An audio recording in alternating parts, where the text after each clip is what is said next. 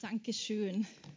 Okay, also ihr, ihr braucht mich, glaube ich, heute gar nicht, weil ihr habt so viel gutes Wort hier, so viel, was Gott schon gesagt hat. Aber ich habe ein Wort für euch. Ähm, Gott hat mir vor ein paar Wochen, wie wir das ausgemacht haben, dass ich komme, ein Wort für euch gegeben. Und jetzt im Lobpreis hat er mir noch äh, gesagt, bevor ich anfange, soll ich mein Zeugnis auch noch erzählen. Und bevor ich das alles anfange, möchte ich auch noch mich bedanken beim Gottfried und bei der Sibylle, die zwei sind Lieblingsmenschen von uns. Ja, die Art und Weise, wie, wie sie sind und auch wie sie Gott dienen, ist außergewöhnlich. Ja. Sie sind zwei Menschen, die auch wissen, dass es kostet etwas, Jesus nachzufolgen. Und das schätze ich sehr an ihnen. So vielen Dank, wir sind immer gern da. Okay. Ich sehe euch nicht so gut, aber wenn ihr nett lächelt, sehe ich eure Zähne. Okay, danke Herr, dass du, danke Herr, dass du wirklich, dass du hier bist und es geht einfach um dich. Und da sind wir so dankbar dafür, dass es immer um dich geht, dass das Thema unseres Lebens sich nicht ändert, dass wir auf einem Felsen stehen und es geht um dich. Und ich bin so dankbar, dass dir geht um uns. Du änderst dein Thema auch nicht. Du bist hier für uns und dafür sind wir so dankbar. Du bist nicht abgelenkt, du bist nicht irgendwie aufgeteilt mit deiner Aufmerksamkeit. Du siehst jeden Einzelnen und wir danken dir dafür, dass du jeden Einzelnen reinziehst, einfach mehr in deine Gegenwart, in deine Schönheit, in dein Wesen. Und das ist das, was ich, für was ich heute bete, dass das passiert. In Jesu Namen. Amen. Amen. Okay, so ich möchte euch äh, mein Zeugnis erzählen. Aus dem Grund, weil ich, wie ich da gestanden bin, habe ich den Eindruck gehabt und ich glaube, du kannst dann deinen Teil erzählen. Machen wir so. Was sollst du jetzt sagen? Ja. Ähm, aus dem Grund möchte ich es erzählen. Oder ich glaube, es sind Leute hier, du brauchst Glaube und Hoffnung für Wiederherstellung. Und das ist die Überschrift von meinem Zeugnis. Ja? Es ist Wiederherstellung in so vielen Bereichen des Lebens. So, ich bin jetzt 42, wir sind 22 Jahre verheiratet, fast 23, ich habe mit 19 geheiratet. Unsere äh, Hochzeitsbilder schauen aus wie zwei Kinder, die äh, zum Fasching sich verkleiden und Hochzeit spielen, ja. Und ein bisschen war es auch so, aber wir haben es ernst gemeint. Peters Anzug war sogar aus einem Faschingsgeschäft ausgeborgt, weil wir uns dachten, wozu braucht man einen Anzug im Leben? Ich meine, das zieht man einmal an und ja. Naja. Ähm, so, ich bin, ähm, ich bin aufgewachsen in einer nichtgläubigen Familie. Ich bin ein doppeltes Scheidungskind.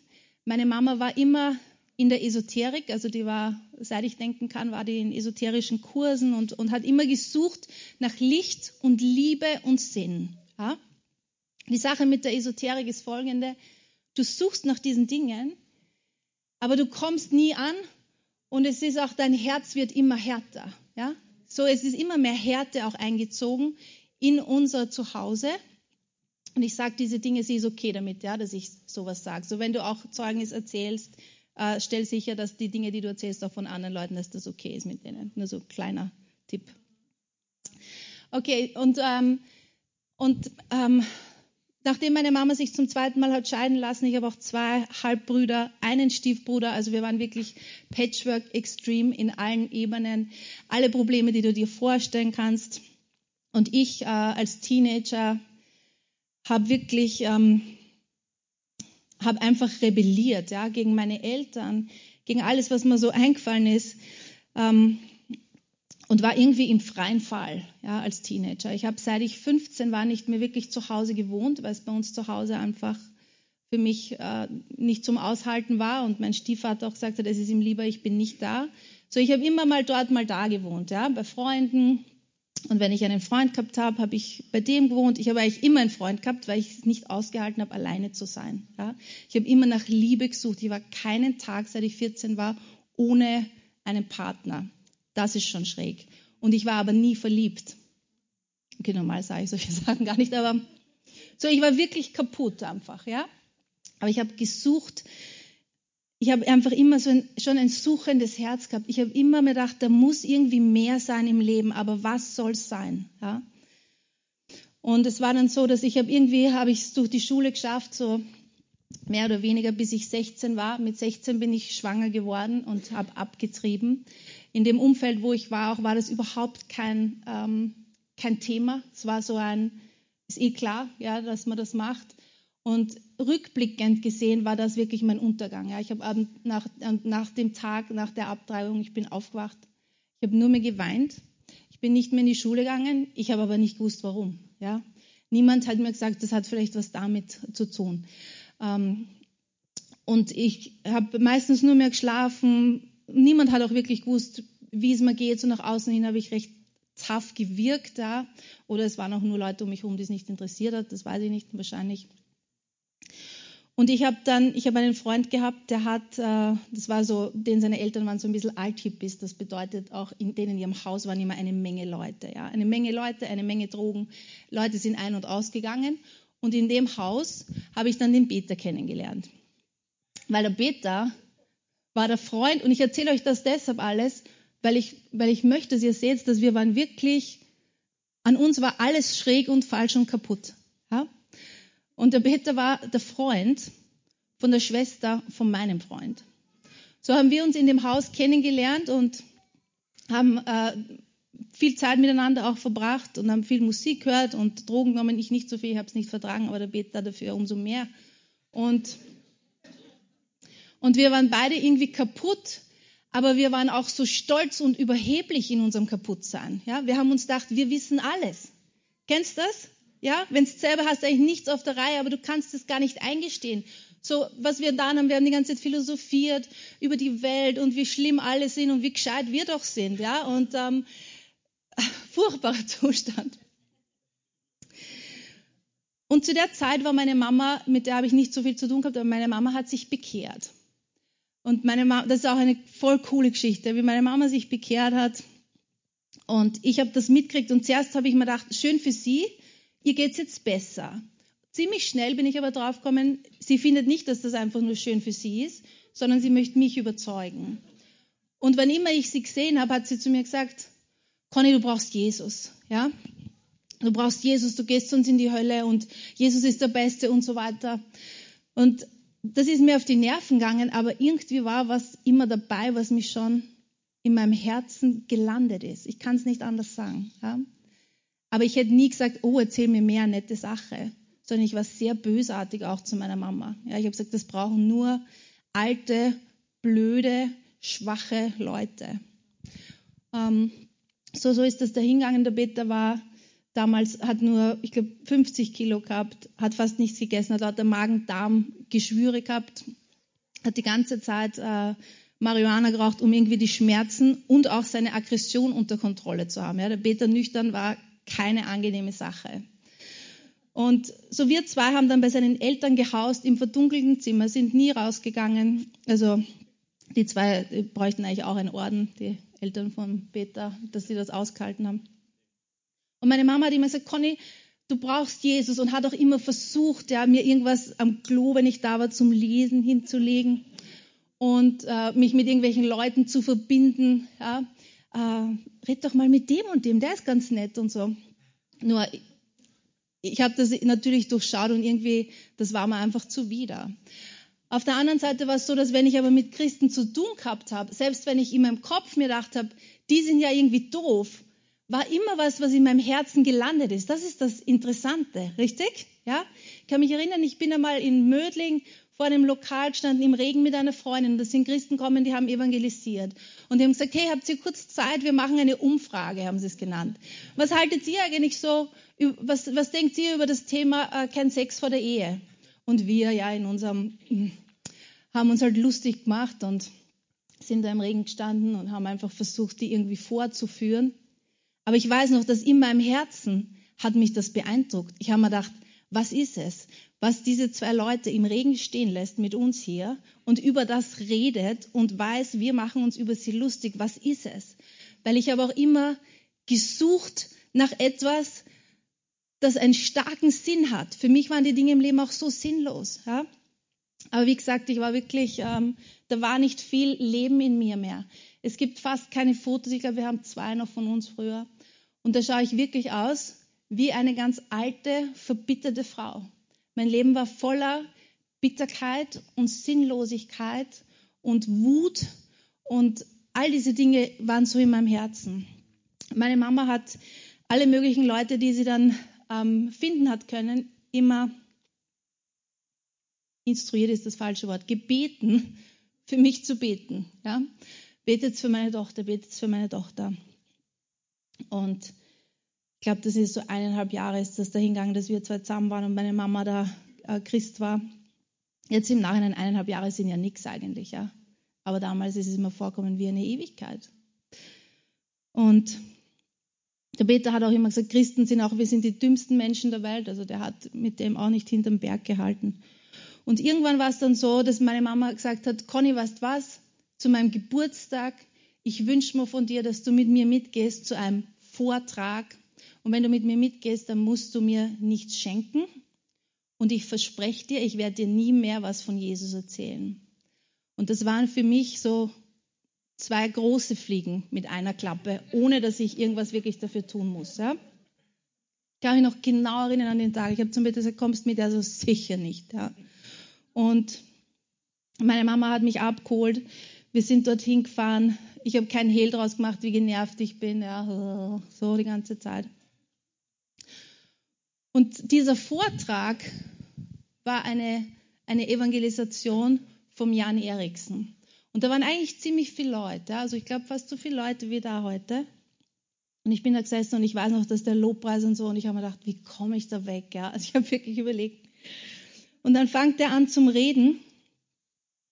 Und ich weiß noch genau, dass wie er geredet hat, sind meine, ich habe es in der Bibelschule vorgestern erzählt, wie, er, wie der geredet hat, habe ich das Gefühl gehabt, dass jemand meine Augen nimmt und so macht.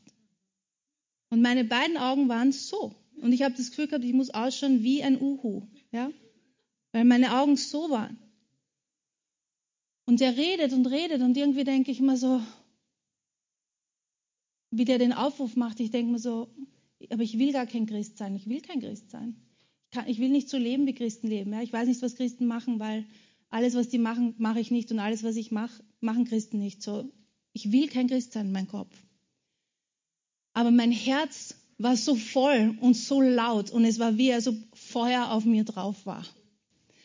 Und ich sehe auf einmal Jesus vor mir stehen, wie er seine Hand ausstreckt zu mir und mich anschaut und sagt, Conny, und jetzt komm. Und weißt du, was ich gemacht habe? Ich habe gesagt, ja, ich komme jetzt, ja. Und in dem Moment habe ich gewusst auch, das ist die Liebe meines Lebens, die ich gerade getroffen habe. Ja? Und ich habe gewusst, dass diesen Jesus, mit dem werde ich für immer sein, dem werde ich für immer nachfolgen. Der übertrumpft alles. Und ich bin nach Hause gefahren. Und ich weiß, dass meine Mama und ich, wir haben den ganzen Weg nicht geredet, was sehr untypisch ist für meine Mama, ja. Aber sie hat gesagt, sie hat sich so, sie hat sich irgendwie gar nicht freuen traut. Sie hat nämlich gar nicht geschaut. Sie hat sich nur irgendwie das Gefühl gehabt, es bewegt sich was neben ihr, weil ich meine Hand gehoben habe. Ja? Und wir sind im Auto gefahren und sie hat nichts geredet und ich habe nichts geredet und es war irgendwie so. Ja? Und dann bin ich nach Hause gekommen, der Peter ist auf der Couch gesessen, komplett bekifft und ich komme rein und er schaut mich an und er sagt, was ist mit dir passiert? Du schaust so bekehrt. Und, und er hat das aber nicht negativ gemeint, ja, dieses Wort, sondern magst du das schnell erzählen? Schön mit dir gemeinsam eine Sache zu machen. Ja, so war das. Also ich, ich sitze auf unserem blauen, in der Fundgrube erstandenen äh, Ikea-Sofa und Rauch und drehe mich um und schaue sie und sehe dies plötzlich Licht in ihren Augen, Leben in ihren Augen, was vorher nicht da war. Plötzlich war da was und sie hat mich gar nicht angeschaut, sie hat nur am Boden geschaut, im Vorzimmer und ich habe gesehen, da ist ein Leuchten, ein Leben, ein, etwas, was vorher nicht da war. Und äh, ist ein Wort eigentlich, das gar nicht in meinem Wortschatz ist, bekehrt. Weiß nicht, hätte ich nicht verwendet. Keine Ahnung, warum ich es gesagt habe. Aber es war, letztendlich war es die Wahrheit.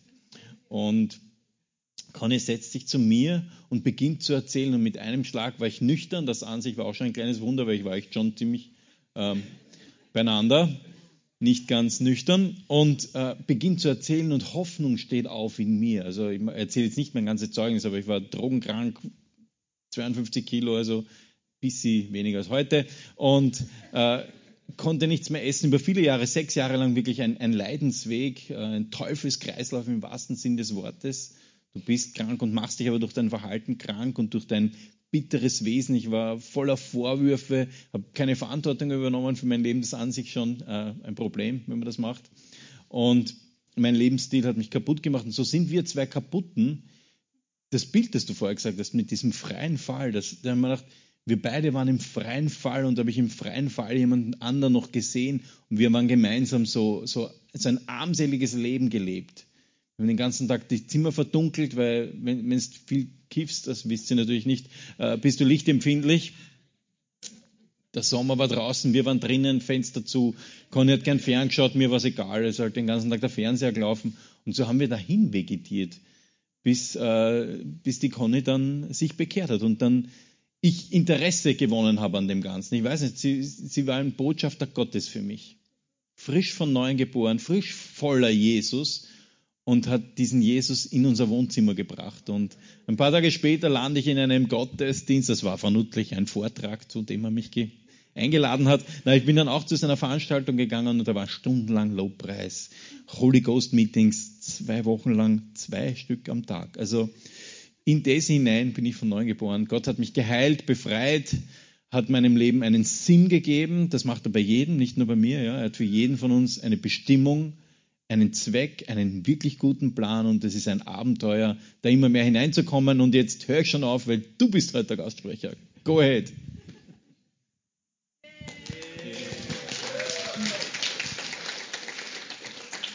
Okay. So, es ist wirklich so gewesen, dass Jesus hat einfach unser Leben betreten, wie er ist. Ja? So lass Jesus auch sein, so wie er ist.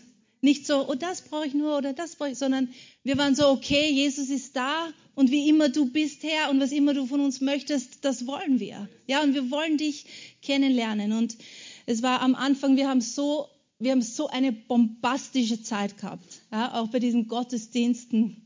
Ähm, äh, wir haben, dieser Prediger, der da war, der hat uns jedes Mal bei den Gottesdiensten vorgeholt, hat für uns gebetet, uns hat immer durch den Raum geschossen. Dann hat er immer gesagt, never the same, never the same. Wir waren wie in einer zwei Wochen Heiligen Geist Waschmaschine. Ja? Und wie der Peter schon sagte, wir haben so viel Freiheit und Heilung erlebt. Ja? Ich habe so ähm, dieses, dieses Sehnen in mir nach Sinn und auch, dass ich gewusst habe, mir ist vergeben. Ja, ich habe gar nicht gewusst, dass Schuld mich so arg drückt, dass mich das so fertig macht. Ich habe keine Energie. Ich fühle mich, wie als hätte ich zwei Tonnen den ganzen Tag auf meinem Rücken. Dass das auf einmal weg war. Ja? ähm, so all das hat Gott getan und, und ja, wir sind wir sind einfach dran geblieben, mit ihm zu leben. Wir haben gewusst, das geht nicht so, wie wir leben. Ja, wir haben gesagt, okay, jetzt heiraten wir. Wir waren da sehr unromantisch. Was, jetzt heiraten wir, okay, heiraten wir. Ja. Ähm, haben einen Pastor gesucht, der willig ist, das zu machen, was auch nicht so äh, selbstverständlich jetzt ist im Nachhinein, muss ich sagen, mit unserer Geschichte. Wir sind so reinspaziert zu jemandem, den wir gar nicht kannt haben, so, hey, Gott hat das und das gemacht und wir wollen jetzt heiraten und du bist der Glückliche, der das machen kann. Ähm, aber wir haben so viel Wiederherstellung erlebt. Und ich habe auch dann mir gedacht, ich werde nie Kinder bekommen, weil ich einfach, ja, irgendwie war das so wie als eine Strafe, die ich für mich selber mir, mit mir abgemacht habe. Und wie ich dann, wie ich schwanger geworden bin und wie unser Sohn auf die Welt gekommen ist, auch habe ich einfach, habe ich gemerkt, wie Gott mein Herz einfach wiederhergestellt hat und wie er uns segnet und nicht uns Dinge anrechnet, richtig? Wie er alles neu macht, Amen? Ja? Und dieses auch, ich habe mir immer gedacht, heiraten werde ich nie, Ehe ist das Schrecklichste. Und jetzt, ähm, nicht, dass wir jeden Tag nur Sonnenschein haben in unserer Ehe, aber Ehe ist das Beste. Ich bin ein großer Ehe-Fan. Ja? Der Peter ist mein Lieblingsmensch. Wir sind am liebsten miteinander. Wir schaffen es nicht mal ein Wochenende ohne einander, ja, dass einer wohin fährt. Ähm, Gott hat so viele Dinge wiederhergestellt. In meiner Familie, Leute haben nicht miteinander mehr geredet. So viel Versöhnung ist gekommen, ja, so viele Menschen, die errettet worden sind, auch in unserer Familie. Wir haben in unserer Familie allein drei Todgeweihte gehabt, zwei, die schon klinisch tot waren, die wieder zum Leben gekommen sind. Wir haben unfassbare Heilungen gesehen.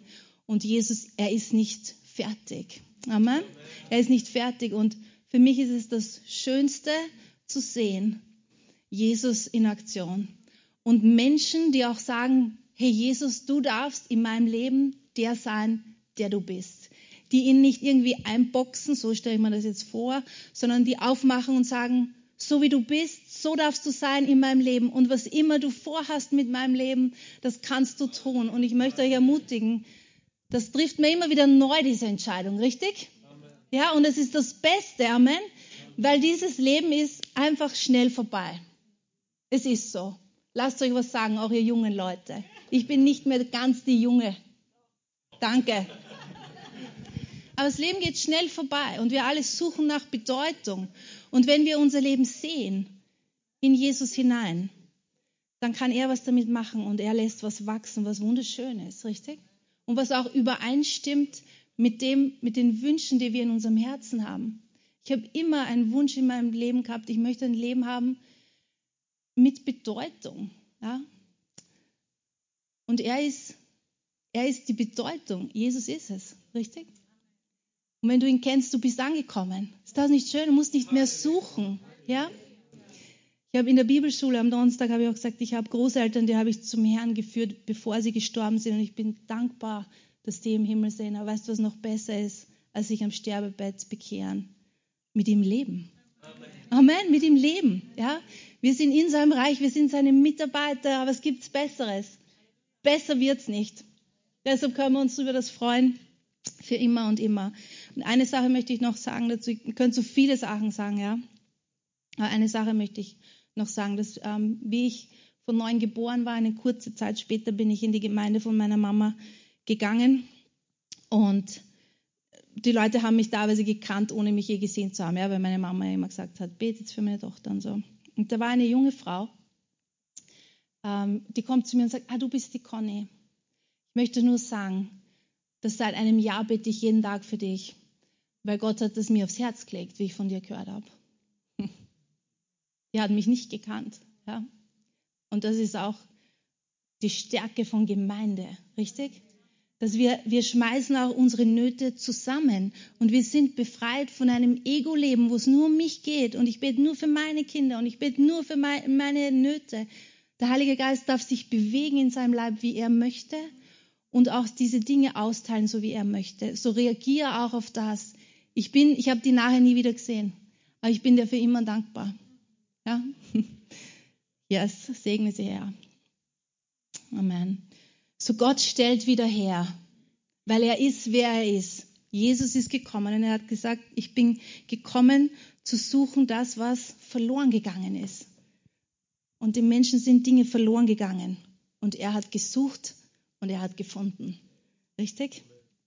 Amen. Okay. So sei ermutigt, Gott ist ein Gott der Wiederherstellung. Was immer auch in deiner Familie los ist oder mit deinen Kindern oder mit deinen Eltern oder mit deinen Freunden, Gott stellt wieder her. Amen. Er kann nicht anders, er ist ein Wiederhersteller. Ja, und er stellt nicht so wieder her, wie es mal war, sondern er macht alles neu und er macht alles besser. Amen. Amen. Danke, Herr. So, bis wann habt ihr denn ihr Gottesdienst?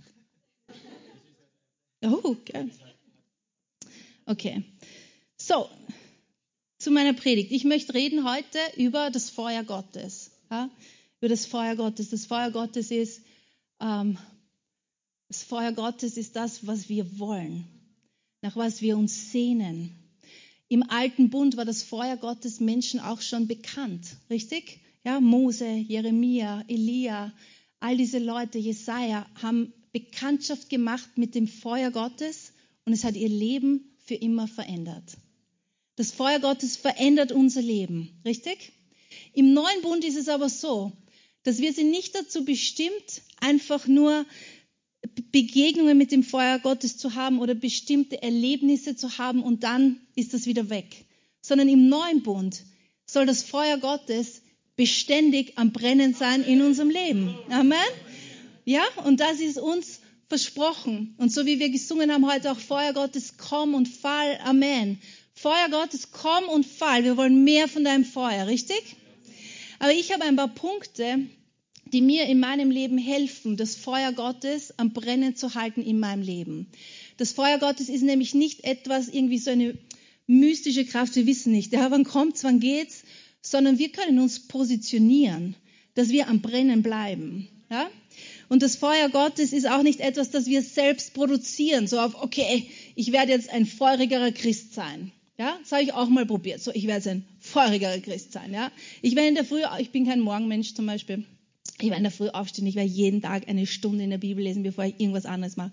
Sondern lese ich so und lese zwei Verse und dann wache ich wieder auf. So, das Feuer Gottes produzieren wir nicht selbst oder es hat nichts mit unserem eigenen, mit unserem Anstrengen zu tun. Aber was wir tun, ist, wir können uns positionieren richtig. Amen? Okay, so, und ich habe ein paar Punkte und ich glaube, es wird euch wirklich helfen. Ja? Ganz einfache Dinge, die helfen, das Feuer Gottes am Brennen zu halten. Hier und in diesen Zeiten jetzt, wir brauchen das Feuer Gottes. Amen? Wir wollen das Feuer Gottes, ja? Christsein ohne Feuer Gottes ist ziemlich lahm. So, wir lesen. Wo habe ich meine Schriftstellen? Lukas 12, Vers 49. Wenn du eine Bibel mit hast, dann kannst du sie hernehmen. Lukas 12, 49. Jesus sagt, ich bin gekommen, Feuer auf die Erde zu werfen und wie wünschte ich, es wäre schon angezündet. Jesus sagt, er ist gekommen, um Feuer anzuzünden und er wünschte, es würde schon brennen. so, es ist der Wille Gottes, dass das Feuer Gottes brennt. Das müssen wir mal wissen. Glaube beginnt dort, wo der Wille Gottes offenbar wird, richtig? Dann können wir glauben. Wenn ich weiß, das ist Gottes Wille für mein Leben, dann kann ich glauben. Und glauben kann ich dann, dann kann ich nehmen von ihm, was er für mich hat. So es ist der Wille Jesu, dass das Feuer Gottes brennt. Und ich mag das an Jesus, dass er solche Dinge so ausdrückt. Du auch? Er ist nicht so, ja, Feuer ist halt da und wer halt will, der kann, aber muss halt nicht sondern er ist so, oh, wie wünschte ich, es würde schon brennen. Es ist ein Herzensverlangen, dass das Feuer Gottes in uns brennt. Amen. Er will das. So, wenn wir sagen, wir geben uns seinem Willen hin, das ist sein Wille. Und das, was er möchte, das, was er will, das bringt er auch zustande in unserem Leben. Er ist nämlich nicht so wie, okay, das ist mein Wille für dich und jetzt good luck. Mach's halt. Ja? Sondern er sagt uns, das möchte ich und dann ist da die Fähigkeit, die von ihm kommt, das zustande zu bringen. Es ist so gut und es ist so stressbefreit, richtig? Oh. Okay, so im Lukas Kapitel 24 ab Vers 17, Lukas 24 ab Vers 17. Jetzt kommen meine Punkte. Bin ein bisschen stolz, dass ich Punkte habe. Lukas 24 ab Vers 17, das sind die Emmaus-Jünger, das ist eine meiner Lieblingsgeschichten. Ja, Jesus ist, ähm, er ist gestorben, er ist begraben, er ist auferstanden, aber viele von den Jüngern sind irgendwie ein bisschen orientierungslos. Sie wissen noch nicht oder sie haben noch nicht gesehen, was soll man jetzt machen, wie tun wir da? Und diese zwei Jünger sind auf dem Weg nach Emmaus und sie reden miteinander und Jesus gesellt sich zu ihnen ja, auf dieser Straße. Er sprach aber zu ihnen, Vers 17, was sind das für Dinge, die ihr miteinander verhandelt unterwegs? Da blieben sie traurig stehen. Und der eine mit Namen Kleopas antwortete und sprach zu ihm, bist du der Einzige unter den Fremden in Jerusalem, der nicht weiß, was in diesen Tagen dort geschehen ist? Und er sprach zu ihnen, was denn? Jesus ist so cool, oder? Siehst ihn wir da fast ein bisschen keck, oder? Humorvoll, er geht mit ihnen und sie sagen, er sagt, was ist es? Was redet ihr denn da? Pff, bist du der Einzige, der keine Ahnung hat, was passiert ist, über was alle reden? Und er, was denn? Ich meine, alle reden über ihn. Ja? Und sie kennen ihn nicht, er geht so mit ihnen, hört zu. Aber ich liebe Jesus. Ihr auch? Er ist so cool. Wow. Sie aber sprachen zu ihm, das mit Jesus von Nazareth, der ein Prophet war, mächtig in Tat und Wort vor Gott und allem Volk, wie ihn unsere Hohepriester und Oberen zur Todesstrafe überantwortet und gekreuzigt hatten. Wir aber hofften, er sei es, der Israel erlösen werde. Und über alles, und über das alles ist heute der dritte Tag. Auch haben uns erschreckt einige Frauen aus unserer Mitte, ja, das können wir. Die sind früh bei dem Grab gewesen, haben seinen Leib nicht gefunden, kommen und sagen, sie haben eine Erscheinung von Engeln gesehen die sagen, er lebe. Und einige von denen, die mit uns waren, gingen hin zum Grab und fanden es so, wie die Frauen gesagt hatten, aber ihn sahen sie nicht. Er aber sprach zu ihnen, O ihr Toren, zu trägen Herzens, all dem zu glauben, was die Propheten geredet hatten. Musste nicht der Christus dies erleiden und in seine Herrlichkeit eingehen? Und er fing an bei Mose und allen Propheten und legte ihnen aus, was in allen Schriften von ihm gesagt war. Und sie kamen nahe an das Dorf, wo sie hingingen, und er stellte sich, als wollte er weitergehen. Und sie nötigten ihn und sprachen, bleib bei uns, denn es will Abend werden und der Tag hat sich geneigt. Und er ging hinein, bei ihnen zu bleiben. Und es geschah, als er mit ihnen zu Tisch saß, nahm er das Brot, dankte und brach's, gab's ihnen. Da wurden ihre Augen geöffnet und sie erkannten ihn und er verschwand vor, ihren, vor ihnen. Vers 32. Und sie sprachen untereinander, brannte nicht unser Herz in uns, da er mit uns redete auf dem Weg und uns die Schrift öffnete. Das Wort Gottes bewirkt, dass unsere Herzen brennen. Amen. Amen. Und dieser Jesus, der gesprochen hat da mit den Jüngern, es ist der gleiche Jesus, der mit dir und mit mir noch spricht. Amen. Und das ist sein Wort. Er spricht sein Wort. So wenn du dein Wort hörst, sein Wort liest, dann ist dein Herz am Brennen. Amen. Ist das nicht cool, dass die zwei, sie haben ihn vorher nicht erkannt, ja? Und sie waren mit ihm und sie reden mit ihm und so weiter und er legt ihnen die Schrift aus. Er sagt nicht, Leute, seid ihr nicht ganz beieinander, ich bin's, ja? Sondern er legt ihnen die Schrift aus. Und die sagen dann, und ich liebe diesen Vers, brannte nicht unser Herz in uns, als er mit uns geredet hat. Das Wort Gottes setzt unsere Herzen in Brand. Amen. Das Wort Gottes tut das. Und wie, wie wir uns bekehrt haben, wir haben dann eben diese Zeit gehabt, wo Gott so real war und so stark war in uns. Und dann haben wir uns gedacht, okay, und jetzt werden wir gute Christen. Ja? So, wir sind jetzt geheilt und wir sind befreit und wir werden jetzt die guten Christen. Und wir haben versucht, gute Christen zu sein. Aus uns selber heraus. Ja? Und wir haben, ich habe versucht, eine gute Ehefrau zu sein. So, das hat gut funktioniert. Wir haben immer, kaum haben wir uns gesehen, haben wir gestritten. Dann haben wir uns immer nur erzählt, wisst ihr, was, was das Wort sagt, wie der andere sein sollte. Also die Sachen, die wir halt im Bach nicht mehr gewusst haben. Ähm, und, und wir haben irgendwie, wir haben aber auch so einen Hunger gehabt nach den Dingen Gottes, dass wir alle möglichen Seminare besucht haben, ja. Fluch austreiben für Anfänger und äh, dies machen, das machen. Wir waren überall. Wir sind in andere Länder sogar gefahren, einfach wegen dem Hunger, den wir gehabt haben. Und wir waren aber so mit uns selbst beschäftigt, irgendwie gute Christen zu sein, dass immer mehr Verdammnis auch in unser Leben gekommen ist. Ja? Ich habe mich so verdammt gefühlt und die Dinge Gottes waren irgendwann so weit weg für mich. Ich habe so ein, habe so einen Hunger gehabt. Ich habe das Gefühl gehabt, ich komme nicht hin, ich komme nicht hin. Ja? Und irgendwann war der Punkt, wo ich gesagt habe, Herr, wenn ich nicht wüsste, dass du so real bist, dann würde ich jetzt aufgeben, weil ich kann immer. Ich krieg's nicht hin. Ja? Ich bin so ein Loser, ich schaff's nicht. Und dann höre ich den Heiligen Geist, wie er zu mir sagt, Conny, du brauchst Lehre. Und das Wort Lehre habe ich nicht gekannt. Aber ich habe gesagt, was auch immer her, was auch immer, ich mache alles. Ganz ehrlich, ich habe sogar gesagt, ich glaube, die Frauen sollen sich Kopftücher aufsetzen, ich mache das. Ich mache alles, wenn es hilft. Ja. So, ich war zu allem irgendwie bereit. Und so dann war für mich, okay, wenn du sagst, ich brauche Lehre, dann schick mir Lehre. Und wir waren dann in Wels auf Besuch in einem Gottesdienst und die Welser Gemeinde war damals so, dass Leute haben uns ein bisschen gewarnt vor ihr, müsst aufpassen, das sind diese Glaubensleute, ja. Und, und, wir, und, und ich war zuerst, war eine Konferenz, ich war zuerst dort und ich stehe im Lobpreis und ich sage auf einmal im Lobpreis, sage ich, Herr, ich möchte so gern, möchte ich auf diese Bibelschule da gehen. Und wieder in meinem Kopf war so, was rede ich da? Ja, ich bin gerade schwanger, ich weiß nicht, was, was soll ich jetzt auf der Bibelschule? Und und der Heilige Geist sagt zu mir, du wirst ihr, ihr werdet auf die Bibelschule gehen, aber sagt dem Peter jetzt nichts. Weil damals war so, weißt, wenn ich was gesagt habe, hat er das Gegenteil gesagt und umgekehrt. So, wir waren nicht so das Dream Team damals. Und der Peter ist einen Tag später kommen und nach dem Gottesdienst, in dem er war, sagt er zu mir so einmal, du, ich glaube, wir sollten auf diese Bibelschule gehen.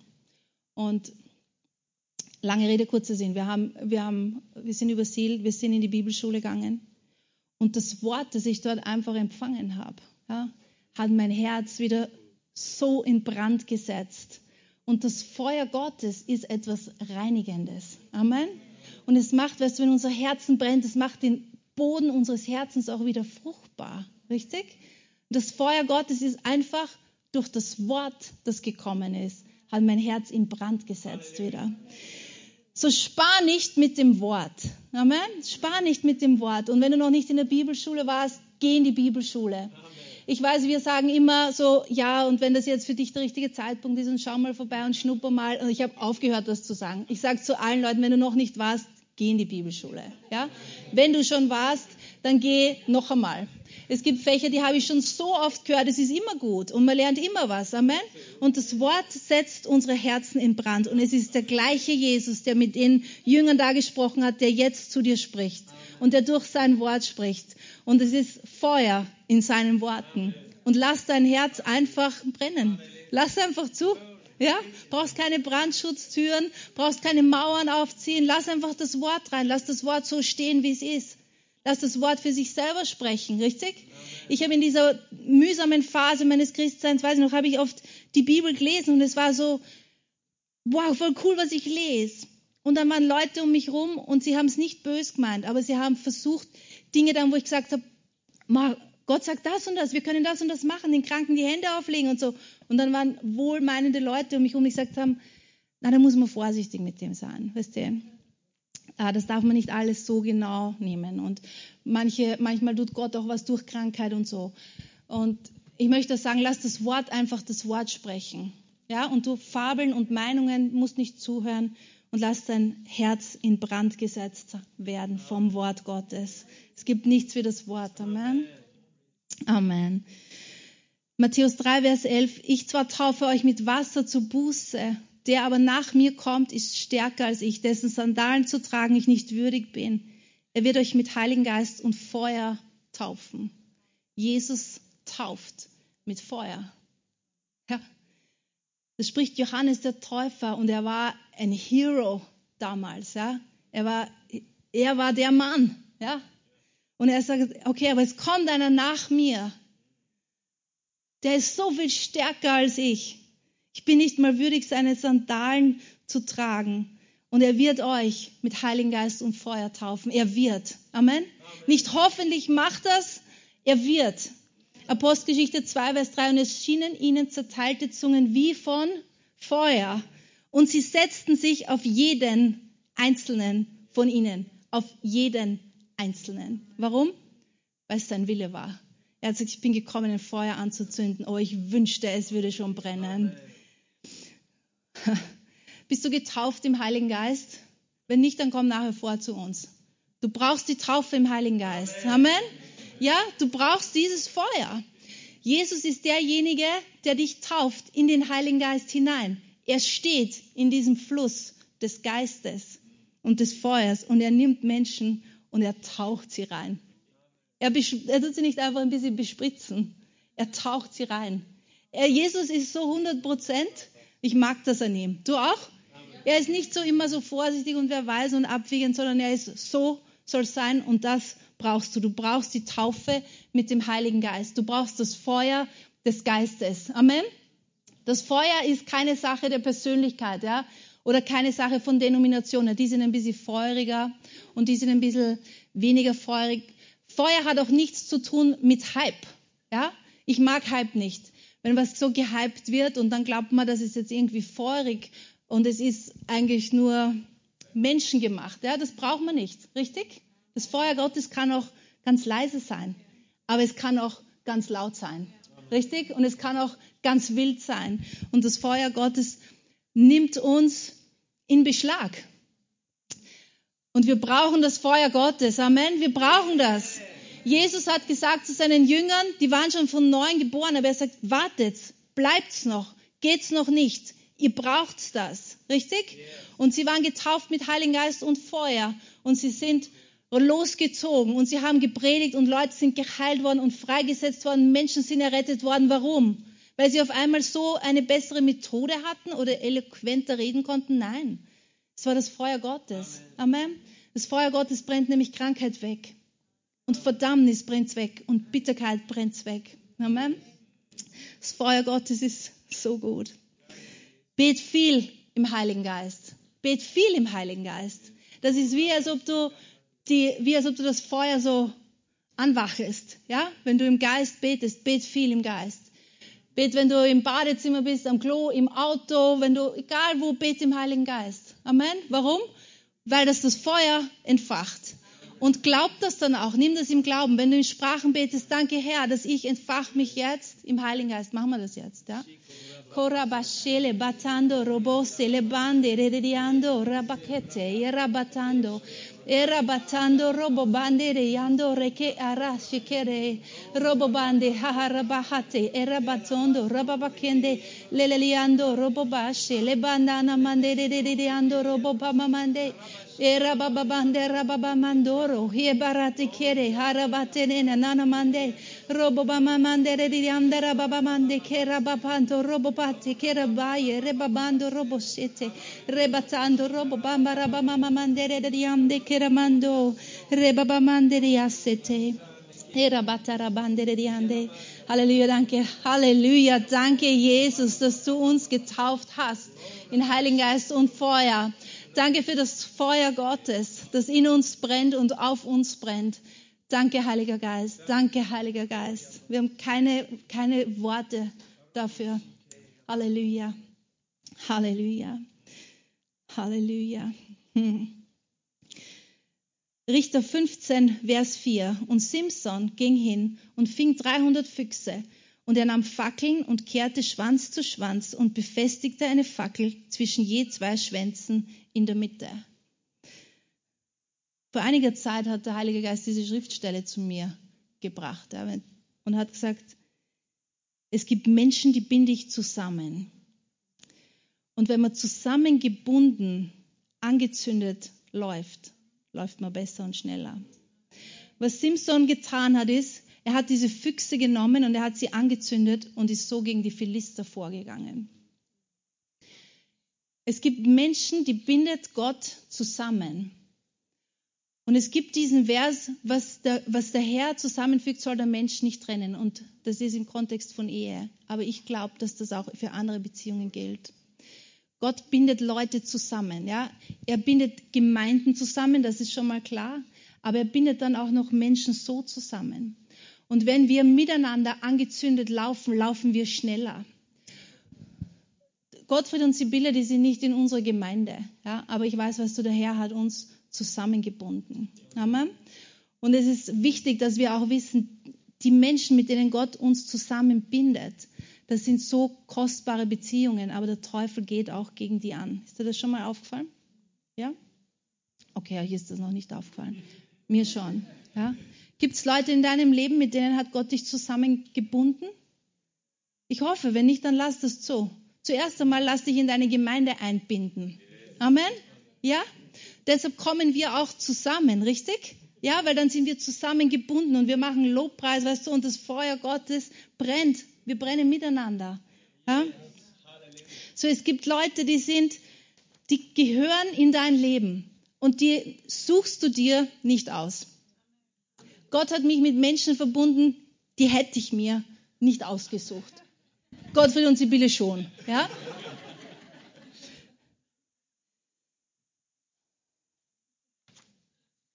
Mein Mann, ich habe euch zuerst gesagt, ich war immer mit irgendjemandem, aber ich war nie verliebt. Weil ich habe immer auch, ich habe immer so, einen, äh, so eine Mauer auch um mein Herz gehabt. Und wie wir geheiratet haben, war es einfach, wir waren wirklich veränderte Leute. Aber wir haben geheiratet, also ich geheiratet, weil ich gewusst habe, das ist jetzt das Richtige zu tun. Aber ich war da auch noch nicht verliebt. Müsst euch nicht, muss jetzt nicht den Beter mitleiden, der weiß das eh. Und es war, und, und es war ähm, mit der Zeit, ja, dass ich mir erlaubt habe, auch wo mein Herz weicher geworden ist, mich zu verlieben. Ich habe mich in meinen Mann verliebt, wo wir schon verheiratet waren. Ja? So unsere Geschichte ist eigentlich wirklich ziemlich umgedreht, wenn es geht um Romantik. Und deshalb, ich sage auch oft jungen Leuten, es geht nicht darum, wie deine Hochzeit ist. Du musst nicht das Beste, es geht nicht darum, wie man anfängt, es geht darum, wie es weitergeht. Richtig? Ähm, was wollte ich sagen? Genau, wegen dem Feuer Gottes. So. So ein Punkt auch, warum, warum ich weiß, dass Gott uns zwei zusammengebunden hat, ja, ist das Feuer Gottes. Das war von Anfang an, war das so stark in unserem Leben. Und ich weiß aber auch, dass es so stark noch immer ist, weil wir zwei zusammengebunden sind. Und das Feuer Gottes hat auch viel damit zu tun gehabt, dass ich mich in den Peter verliebt habe. Die Art und Weise, wie er ist auch, wie er den Dingen Gottes gegenüber ist, ja, wie er liebt, wie er Dinge macht, weil das Feuer Gottes stark ist in seinem Leben, sind sehr anziehend und attraktiv für mich gewesen, sind sie immer noch. Ja? Also ich weiß nicht, warum ich das jetzt gesagt habe. Aber lass das zu, ja? Wir haben in unserer Gesellschaft, wir, ein, wir haben so eine Betonung oft auf Freiheit und auf ich mache das alleine und wie ich will und mir sagt niemand was und, und dann wundern wir uns, warum wir alle an Einsamkeit ersticken. Lass zu, dass, dass du zusammengebunden wirst und angezündet. Und dann laufen wir, richtig? Das Feuer Gottes setzt uns auch in Bewegung. Es geht gar nicht anders. Diese Füchse sind gelaufen, weil sie haben gebrannt. Ja? Wenn das Feuer Gottes auf uns ist, wir können nicht anders als einfach nur da sitzen. Es geht nicht. Es geht nicht. Es geht nicht. Es geht nicht. Richtig? Und wenn ich versucht bin in meinem Leben, mich hinzusetzen, und das bin ich manchmal, dass ich mich hinsetze und dass ich mir denke, jetzt mag ich nicht mehr und ich, ich, ich kann nicht mehr und das irgendwie kann ich das nicht und das bringt jetzt nicht das, was ich will und so weiter. Weißt du, was die Medizin ist? Das Feuer Gottes. Ich denke drüber nach, wer Jesus für mich ist. Ich lese in der Bibel. Ich bin in seiner Gegenwart und ich bin mit Leuten auch, die auch brennen. Und weißt du, was dann passiert? Ich bleibe nicht mehr sitzen, ich stehe auf und ich laufe. Amen. Und wir sollen laufen, richtig? Wir laufen einen Lauf bis zum Schluss. Aber den gilt es zu laufen und das Feuer Gottes hilft uns, schnell zu laufen. Ha? Halleluja, danke Herr. So, wir sind miteinander, ist beim Grillen auch so, richtig? Kohlen miteinander brennen besser haben mir mal Männer erzählt. Hebräer 12, Vers 29, denn auch unser Gott ist ein verzehrendes Feuer. Er selbst ist ein verzehrendes Feuer. Es ist nicht so, dass er hat einfach Feuer, ja, so psch, Feuer, sondern er selbst ist Feuer. Mit ihm zu sein bedeutet, du bist mit Feuer. Ihm nah zu sein bedeutet, du wirst angezündet. Wir sind eins mit ihm. Das bedeutet, auf dir ist Feuer, weil er selbst ist Feuer. Amen. Ich weiß, ziemlich tief, aber es ist hilfreich. Offenbarung 2, Vers 18. Und dem Engel der Gemeinde schreibe, dies sagt der Sohn Gottes, der Augen hat wie eine Feuerflamme und Füße gleich glänzenden Erz. Jesus hat Augen aus Feuer. Yeah. So das Feuer Gottes ist eben nichts einfach was Mysteriöses, ja, so pff, das Feuer Gottes, das kommt und ja, irgendwie so eine Kraft. Er selbst ist Feuer. Wenn er kommt, er ist Feuer. Jesus, seine Augen sind Feuer. Und das liebe ich an ihm. Seine Augen sind nicht lauwarm. Wir werden aufgerufen, nicht lauwarm zu sein. Wie wirst du befreit vom Lauwarmsein? Indem du mit Feuer bist, richtig? Feuer macht heiß. Seine Augen sind Feuer. Wir schauen in seine Augen, richtig? Wir schauen in seine Augen. Im alten Bund war das nicht möglich, Gottes Angesicht zu sehen. Im neuen Bund, wir sehen ihn, richtig? Wir sehen ihn. Wir sehen ihn jetzt mit unseren Herzensaugen. Ich weiß nicht, vielleicht hast du Jesus schon mal mit deinen, mit deinen physischen Augen sehen. Danke, Souffleur. Aber du hast ihn auf jeden Fall mit deinen Herzensaugen gesehen. Und irgendwann werden wir ihn alle mit unseren eigenen Augen sehen. Und er ist Feuer. Er ist nicht lauwarm. Ja. Was siehst du, wenn du in die Augen von Jesus schaust? Was siehst du? Ich sehe Leidenschaft und Schönheit und Kraft und Demut. Und ich sehe Macht und Liebe ich sehe seine Leidenschaft. Ich sehe Freiheit und Sicherheit. Ich sehe Weisheit. So viele Dinge sind in seinen Augen, richtig? Seine Augen sind Feuer. Seine Augen sind Feuer. Wenn wir kommen und wenn wir miteinander Lobpreis machen, was machen wir? Wir schauen in seine Augen. Das machen wir. Wenn wir anbeten, wir schauen in seine Augen. Amen. Deshalb machen wir oft unsere Augen zu und wir schauen in seine Augen. Stell dir Jesus mal vor, ja, schau in seine Augen. Was siehst du? Was siehst du? Ich sehe in seinen Augen alles, nach was ich mich immer gesehnt habe und mich sehnen werde. Ich sehe es in seinen Augen, er ist Feuer. Ich sehe in seinen Augen seine Leidenschaft für mich. Ich bin nicht eine in einer großen Menge. Ich sehe in seinen Augen, dass er mich sieht. Menschen haben ein großes Verlangen danach, gesehen zu werden, richtig? Und wenn wir in diese Augen schauen und sehen, dass wir gesehen sind, dann fällt es uns auch leicht, uns selbst hinzugeben und uns selbst loszulassen. Dann ist das nicht so ein Kampf mehr, richtig? Dass wir uns selbst sterben und loslassen. Wir sehen in seine Augen, wir wissen, der hat mich. Er hat mich. Er sieht mich. Er brennt für mich. Er brennt für mich. Er brennt für mich. Ja?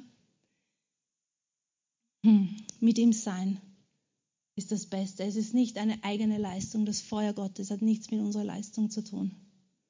Es ist allein er.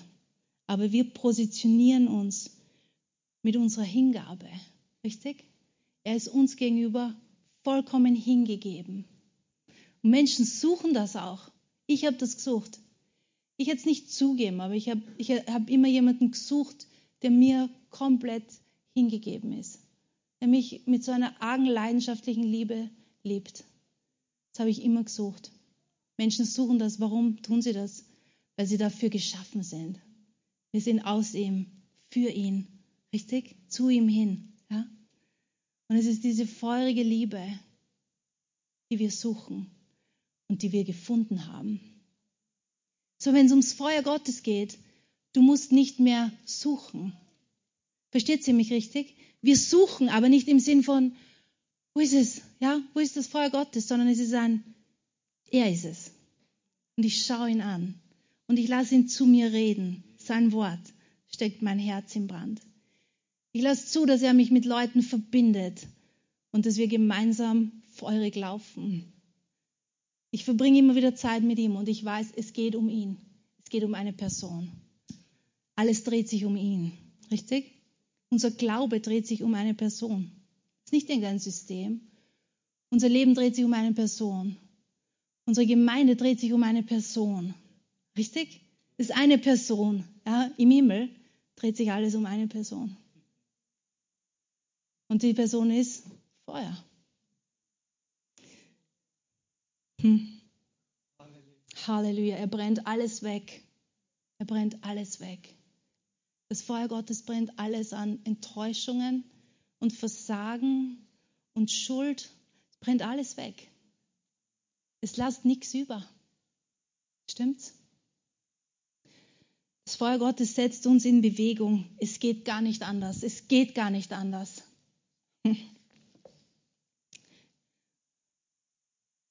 Es geht gar nicht anders.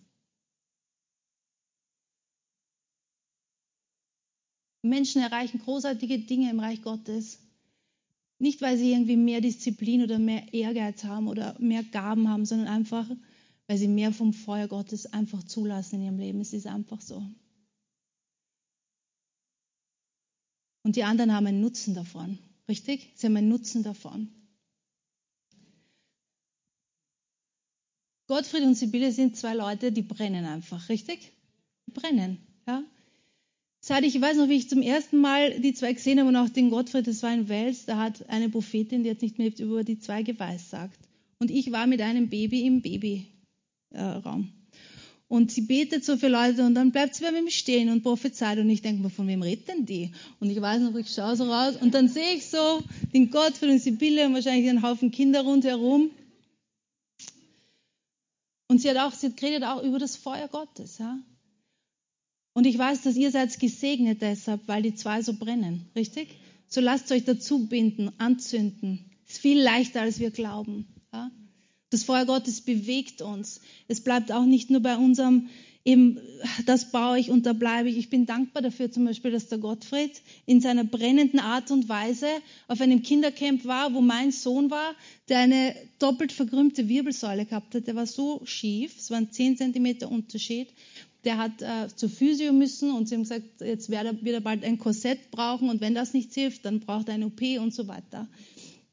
Und wir haben gebetet und wir sind im Glauben gestanden, aber es hat einfach, ja, es hat sich nichts getan. Und, äh, und wir waren nicht dort und der Elias war dort auf dem Camp. Und der Gottfried hat Kindergottesdienste gehalten. Kindergottesdienste sind wertvoll. Amen. Amen. Ja, Kindergottesdienste sind so wertvoll. Hey. Ah, auf jeden Fall haben, war ein Gottesdienst und der Elias hat gesagt, und es war irgendwie ein Aufruf zur Heilung, und der Elias ist vorgegangen und hat gesagt, kannst du für meinen Rücken beten? Und der Elias hat dir gar nicht erzählt, was er hat, richtig?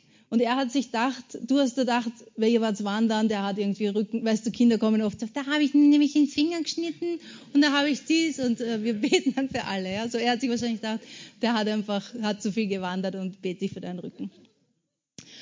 Und der Elias hat gesagt, er ist vorne gestanden und auf einmal ist Feuer in seinen Rücken rein und ist rauf, runter, rauf, runter, rauf, runter. Und dann ist er wieder gegangen. Er hat gar nichts zum Gottfried gesagt, was passiert ist. Ja? Und er war so, danke, ist einfach gegangen. Und nach der Woche, der kommt bei uns rein, kannst du dich erinnern? Die sind reingekommen und der war größer. Und der war groß und aufrecht und grad. Und wir sagen so, Elias, ist was passiert? Und er hat das so recht cool erzählt. So. Und, äh, und dann war er beim Orthopäden, der hat ihm die Wirbelsäule gewandt hat gesagt, na, so eine schöne, gerade Wirbelsäule. Ja? Weißt du was, ich bin dankbar. Ich bin dankbar, dass mein Sohn nicht operiert werden hat müssen und mit irgendwelchen, weißt du, warum das war? Weil das Feuer Gottes den Gottfried bewegt. Amen. Der könnte auch sagen, im, im Sommer mache ich was anderes, als irgendwie mit 100 ungewaschenen Kindern im Zelt schlafen. Oder? Komm schon, wir lachen, aber es stimmt. Amen. Ja? Und es ist das Feuer Gottes, das uns bewegt. Und das Feuer Gottes richtet was aus, richtig? Es richtet was aus. Es richtet was aus. An dem Tag, wo ich mich bekehrt habe, ich bin da gesessen und ich weiß noch, es war Feuer auf mir drauf. Und ich habe mir gedacht, ich fall vom Sessel. Ich war so, pff. das Feuer Gottes ist stark. Amen. Und es kann Dinge, die können wir einfach nicht.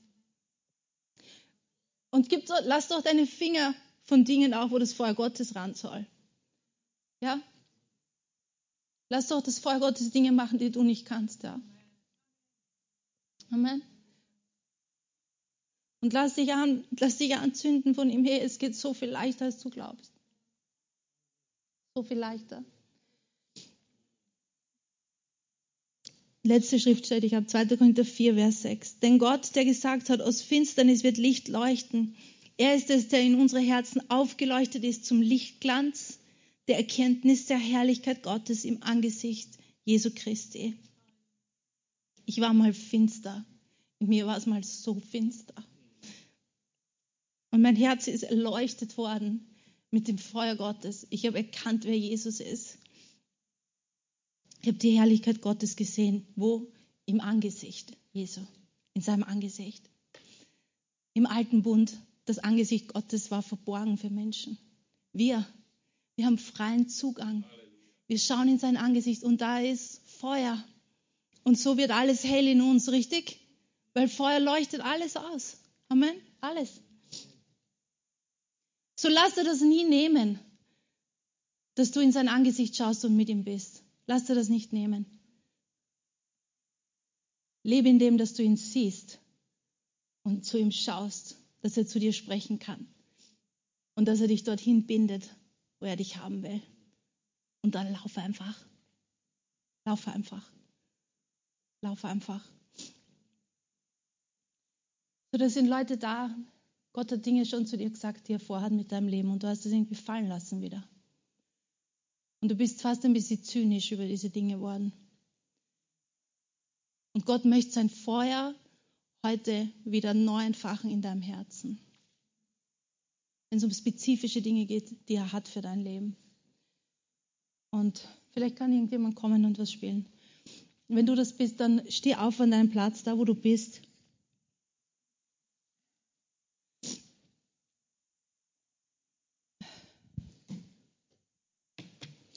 Und sowas ist nicht zum Schämen, ja? Sowas ist nicht zum Schämen. Wie ich mich bekehrt habe, wir haben von Anfang an, wir haben gesagt, wir möchten so gern eine, eine Gemeinde, eine Kirche haben in Mödling, da wo wir wohnen. Und es sind Dinge passiert, die waren einfach nicht, nicht so gut dann. Und irgendwann war das so, dass, dass in unserem Herzen irgendwie, wie als hätten wir das begraben gehabt, ja. Es war so, das wird halt einfach nichts. Und aber irgendwie hat unser Herz halt immer gebrannt, auch für Gemeinde und für, und für diese Gegend, in der wir leben. Und es war irgendwann so, dass wir es einfach gehen haben lassen. Es war irgendwie ein schmerzlicher Gedanke, ja, über diese Sachen noch nachzudenken. Und ich weiß, für mich war es dann, ich war in einem Gottesdienst, wo, wo jemand gepredigt hat, auch über gewisse Dinge. Und es war, das Feuer Gottes ist raufgefallen wieder auf die Sachen, die Gott in mein Herz reingelegt hat.